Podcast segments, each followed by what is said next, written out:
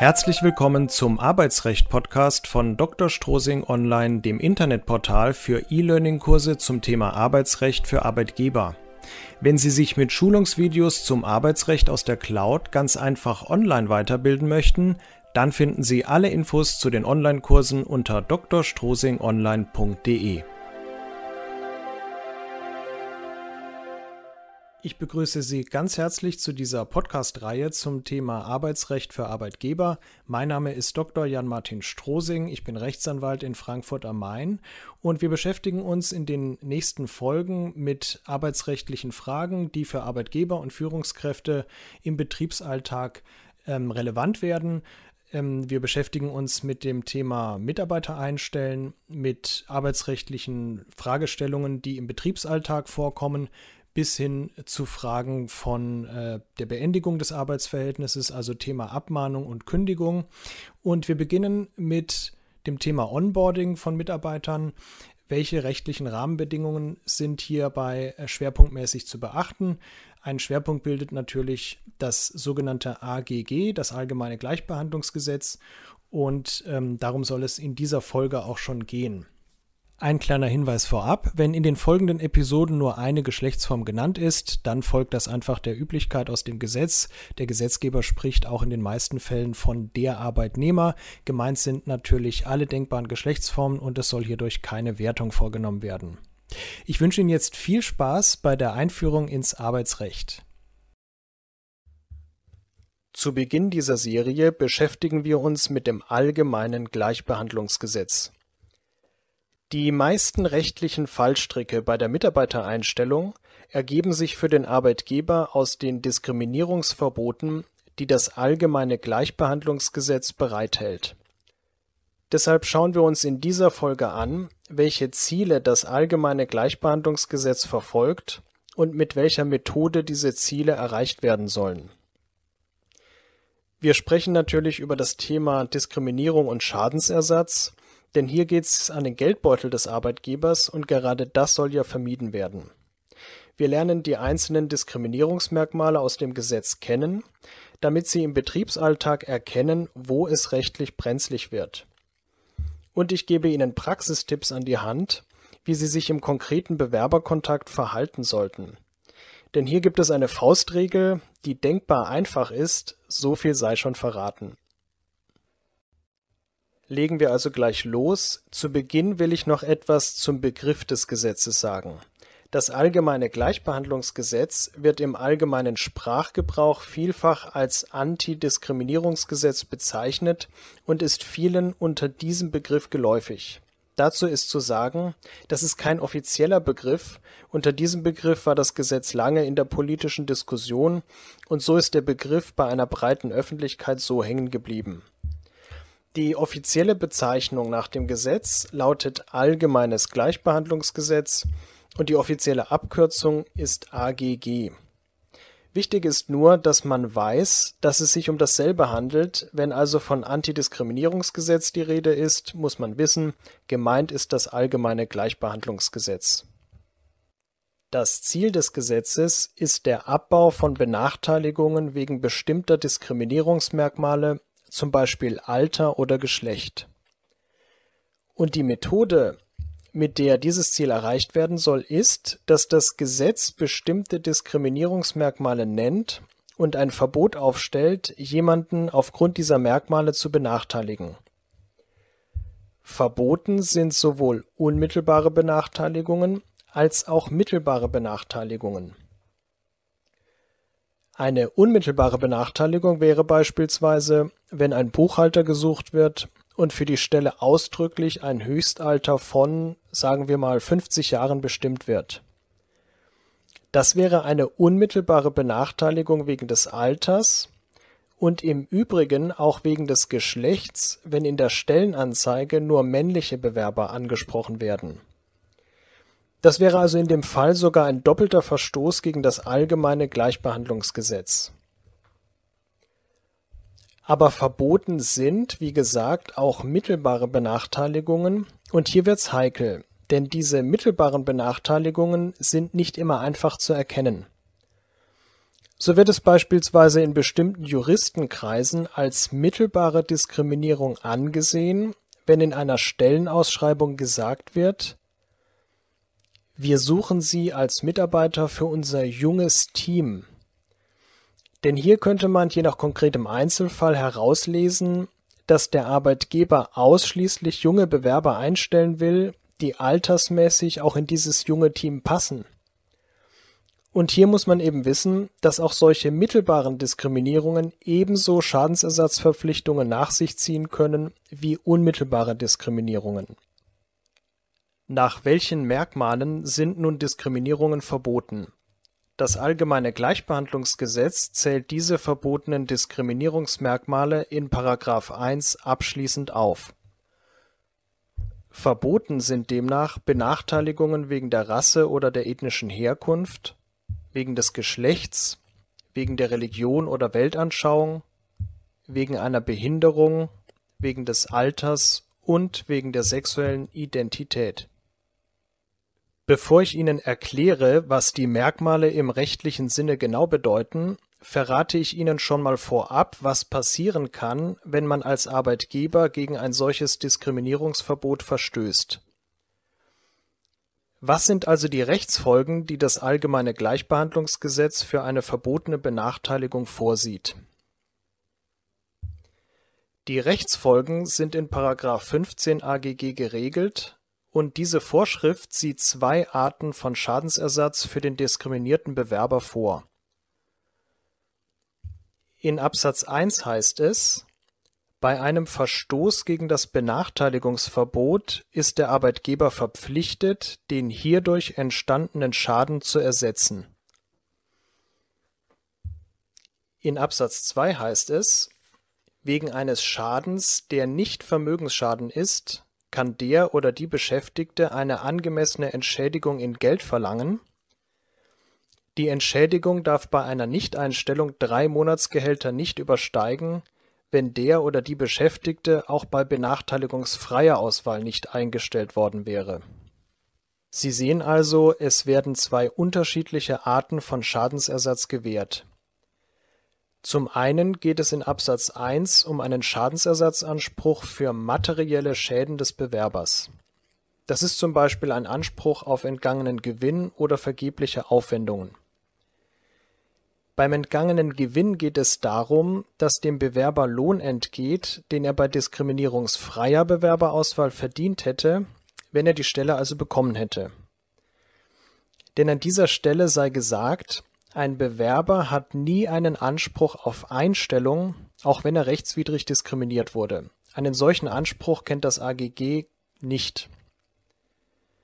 Der Anspruch auf entgangenen Lohn ist natürlich auch zeitlich begrenzt, hier würde in einem Rechtsstreit das Gericht prüfen, ob der Bewerber die Möglichkeit hatte, eine andere Stelle zu bekommen oder ob er sich über eine andere Stelle bemüht hat.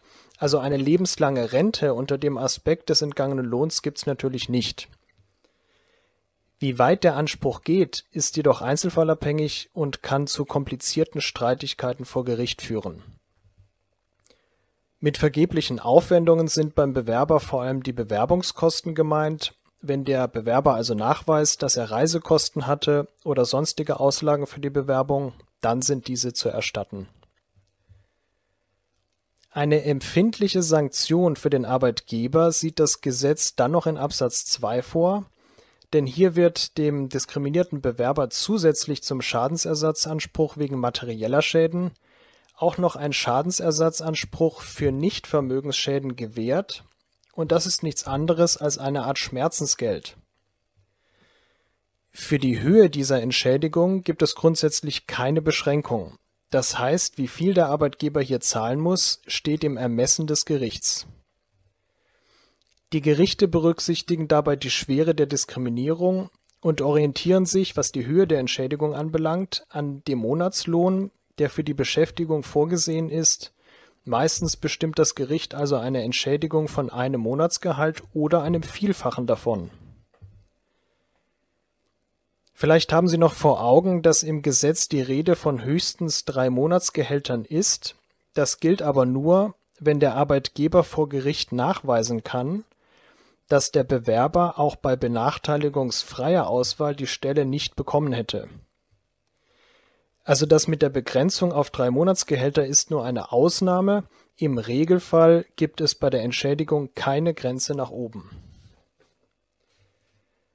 Das sind also die empfindlichen Sanktionen nach dem AGG, und das ist auch der Grund dafür, dass Verstöße gegen das allgemeine Gleichbehandlungsgesetz für den Arbeitgeber so teuer werden können. Und an dieser Stelle sei noch einmal gesagt, Verstöße gegen das AGG kann der Arbeitgeber an den unterschiedlichsten Stellen während des gesamten Ablaufs der Mitarbeitereinstellung begehen und wie gesagt auch oft ohne es zu merken. Deswegen schauen wir uns jetzt die verbotenen Diskriminierungsmerkmale noch einmal im Detail an. Ich zeige Ihnen, was die einzelnen Merkmale im Rechtssinne bedeuten, und dabei geht es auch darum, dass Sie ein Gespür dafür entwickeln, wo es diskriminierungsrechtlich heikel wird, wo also besondere Vorsicht geboten ist. Als erstes nennt das Gesetz den problematischen Begriff Rasse.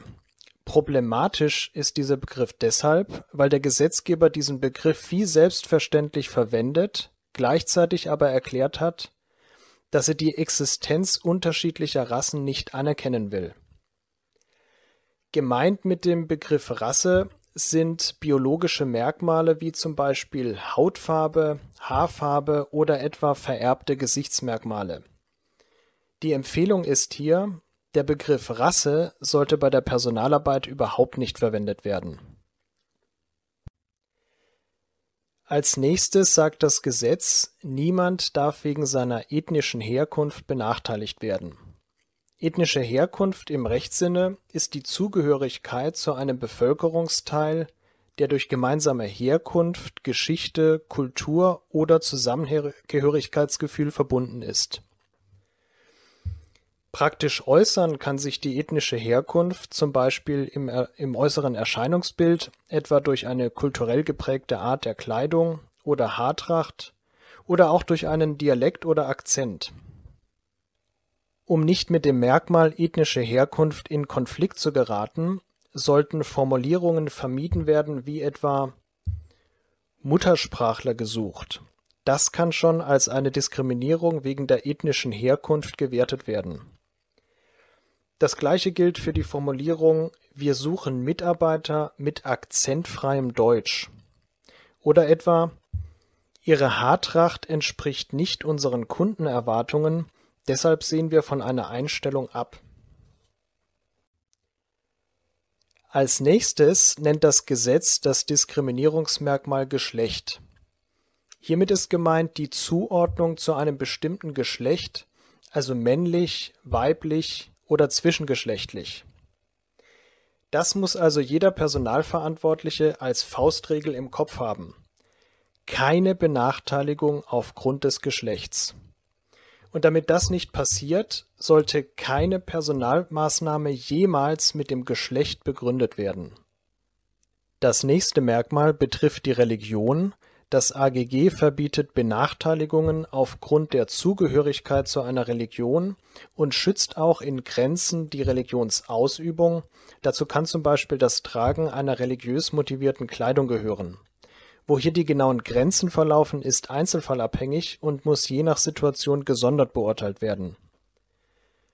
Wenn also in einem Arbeitsbereich das Tragen von Schutzkleidung oder einer Uniform erforderlich ist und sich das mit der religiös motivierten Kleidung nicht vereinbaren lässt, sind Ausnahmen denkbar.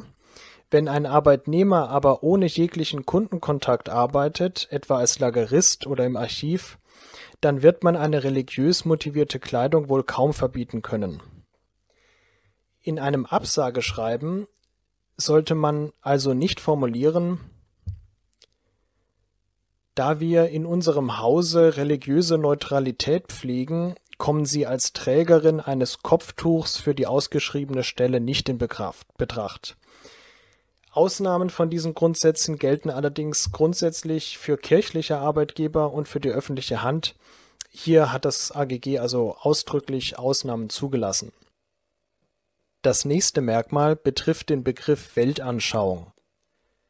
Hiermit meint das Gesetz eine nicht religiöse Sinndeutung der Welt im Ganzen.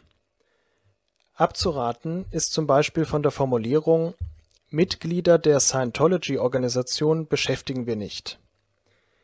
Man ist sich in Juristenkreisen nicht ganz einig, ob Scientology als Religion oder als Weltanschauung einzustufen ist, eines von beiden trifft wahrscheinlich zu. Daher würde eine offene Benachteiligung wegen der Mitgliedschaft in der Scientology-Organisation wahrscheinlich einen Schadensersatzanspruch auslösen. Als nächstes geht es um den Begriff der Behinderung. Dieser Begriff entspricht dem Begriff im Behindertenrecht, gemeint sind Menschen mit einer behördlich festgestellten körperlichen oder geistigen Behinderung. Der Grad der Behinderung ist irrelevant, das heißt nicht nur Schwerbehinderung ist geschützt, sondern jeder Grad der Behinderung. Von diesem Diskriminierungsschutz lässt das Gesetz allerdings in § 8 Absatz 1 AGG Ausnahmen zu das heißt, je nach Art der Tätigkeit und der Behinderung können behinderte Bewerber von bestimmten Arbeitsplätzen ausgeschlossen werden, zum Beispiel wenn es um Möbelpacker geht oder um einen Notarzt oder einen Piloten und so weiter. Das nächste Diskriminierungsverbot betrifft das Merkmal Alter. Mit Alter ist gemeint jedes Lebensalter das heißt, geschützt sind nicht nur jüngere oder ältere Bewerber, das AGG verbietet generell alle Benachteiligungen wegen des Alters. Deswegen sollten Formulierungen vermieden werden, wie etwa Wir suchen Mitarbeiter unter 40 oder Sie sollten mindestens 25 Jahre alt sein. Allerdings sieht das Gesetz in § 10 AGG auch Ausnahmen vor. Das kann zum Beispiel die Situation betreffen, wenn Sie für eine Führungsposition eine gewisse Berufserfahrung verlangen, allerdings sollten Sie auch in einem solchen Fall nicht mit konkreten Altersangaben arbeiten, sondern eher allgemeine Formulierungen verwenden, indem Sie etwas sagen, der Bewerber braucht mehrjährige Berufserfahrung oder ähnliche Formulierungen Anerkannt sind auch Mindest oder Höchstaltervorgaben für Ausbildungsstellen und Ähnliches. Zu solchen Ausnahmen heißt es im Gesetz unter anderem Eine unterschiedliche Behandlung wegen des Alters ist zulässig, wenn sie objektiv und angemessen durch ein legitimes Ziel gerechtfertigt ist Sie können an dem Juristendeutsch erkennen, dass solche Ausnahmen juristisch sorgfältig geprüft werden müssen. Hier kommt man als Arbeitgeber an einer anwaltlichen Beratung kaum vorbei. Aber in unserem Zusammenhang hier, wenn es um die Mitarbeitereinstellung geht, haben Sie eine einfache Möglichkeit, allen Schwierigkeiten aus dem Weg zu gehen, indem Sie sich im Rahmen der Mitarbeitersuche zum Thema Alter überhaupt nicht äußern. Dann können Sie gar nichts falsch machen und an dieser Stelle ist dann auch zunächst einmal gar keine anwaltliche Beratung notwendig. Als letztes Diskriminierungsmerkmal nennt das Gesetz die sexuelle Identität. Damit ist gemeint die sexuelle Ausrichtung. Das heißt Heterosexualität, Homosexualität, Bisexualität und Transsexualität. Benachteiligungen wegen der sexuellen Ausrichtung sind nach dem AGG verboten. Für die Praxis heißt das, Benachteiligungen dürfen nicht mit der sexuellen Ausrichtung begründet werden. So, das waren die Diskriminierungsmerkmale nach dem AGG. Diese Merkmale sollte man als Personalverantwortlicher immer im Hinterkopf haben und mit Vorsicht behandeln. Wann genau eine Personalmaßnahme rechtswidrig ist, weil es Probleme mit dem AGG gibt, kann im Einzelfall sehr schwer zu beurteilen sein, denn je nach Situation können komplexe Rechtsfragen entstehen, die anwaltlich geprüft werden müssen. Daher ist es für die praktische Personalarbeit wichtig, dass man sich für den Umgang mit dem allgemeinen Gleichbehandlungsgesetz ein paar einfache Faustregeln zurechtlegt Zunächst einmal sollte man Personalmaßnahmen möglichst nie mit einem der verpönten Diskriminierungsmerkmale begründen. Diese Regel gilt natürlich nur, soweit dies in der konkreten Situation möglich ist. Natürlich kann es Situationen geben, in denen man nicht drum herumkommt, eine entsprechende Begründung abzugeben, wenn zum Beispiel das Alter einmal eine unausweichliche Voraussetzung für eine Stelle ist Aber in solchen Fällen kommt man, wie gesagt, wohl ohne anwaltliche Beratung nicht aus, so dass man die Sache dann ohnehin fachmännisch prüfen lassen muss. Aber im Zusammenhang mit der Mitarbeitereinstellung, und das ist die gute Nachricht an dieser Stelle, hat man in den meisten Fällen die Möglichkeit, diskriminierungsrelevante Eigenschaften komplett unerwähnt zu lassen. Denn es zwingt einen ja keiner, in einer Stellenausschreibung alle Kriterien hineinzuschreiben, die für einen selbst einstellungsrelevant sind. Deshalb lässt man in der offenen Kommunikation Kriterien mit Bezug zum AGG einfach weg und entnimmt diese Eigenschaften den Bewerbungsunterlagen. Und das ist auch die zweite Faustregel, die ich Ihnen hier an die Hand geben will. Diskriminierungsmerkmale sind im gesamten Einstellungsverfahren möglichst überhaupt nicht zu erwähnen. Und das ist in den allermeisten Fällen auch möglich. Merken Sie sich also im Zusammenhang mit dem allgemeinen Gleichbehandlungsgesetz stets den Satz Schweigen ist Gold.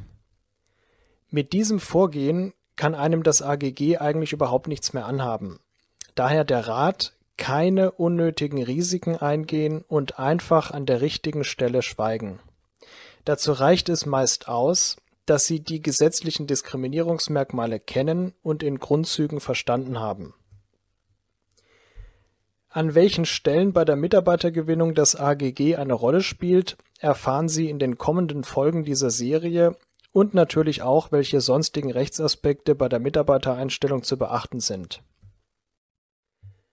Also, wenn Sie Lust haben, geht's in der nächsten Folge weiter. Bis dahin, Ihr Jan-Martin Strosing. Vielen Dank fürs Zuhören. Wenn Sie mehr erfahren möchten zum Thema Arbeitsrecht für Arbeitgeber, dann gehen Sie jetzt auf drstrosingonline.de/newsletter. Dort bekommen Sie wichtige Rechtstipps für den Betriebsalltag nach und nach kostenlos per E-Mail zugesandt und als Willkommensgeschenk eine Checkliste zum Thema Mitarbeiter einstellen, welche rechtlichen Bestimmungen Sie hierbei beachten müssen. Alles sofort startklar auf drstrosingonline.de/newsletter. Ich freue mich auf Ihren Besuch. Bis zum nächsten Mal.